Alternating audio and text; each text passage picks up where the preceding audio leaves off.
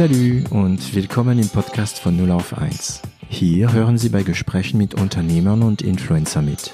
Wir unterhalten uns hautnah und ohne Schnitt über Erfolge und Misserfolge, Probleme und Lösungen und alles, was uns beschäftigt und ausmacht als Unternehmer oder als Influencer.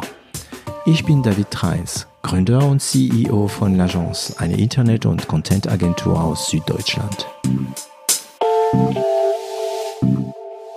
Als die Pandemie kam, habe ich gedacht, ups, jetzt kommt die Eiszeit. Ja? Und die Eiszeit ist bei uns ein belegter Begriff.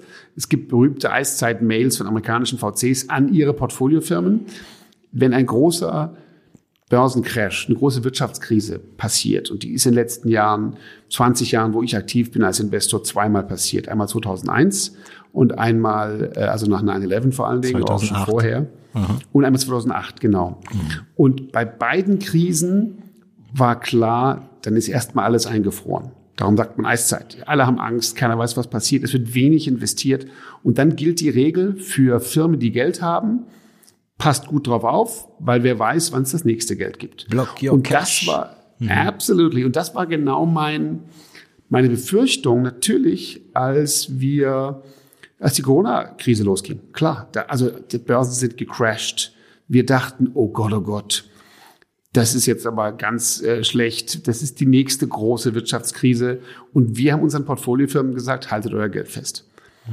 Drei Monate später begann der größte Tech- und VC-Boom der Geschichte und der dauert an. Mhm. Heute, wo wir das aufnehmen, ist gestern Facebook um 20 Prozent gecrashed. Ja. Das wird bei manchen Themen äh, negativen, für andere Themen positiven Impact haben. Für TikTok ist das gut. ganz genau, genau, das wollte ich gerade sagen. Ja. ja.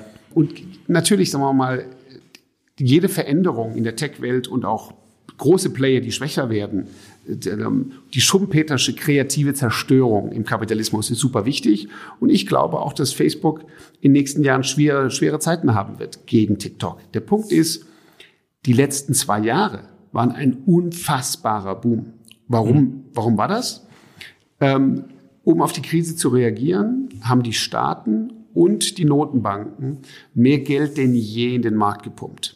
Eine unfassbare Geldwelle ist in den Markt reingeflossen. Ja. Also Cash, wirklich frisches Cash. Wirklich Cash, mhm. richtig viel Cash.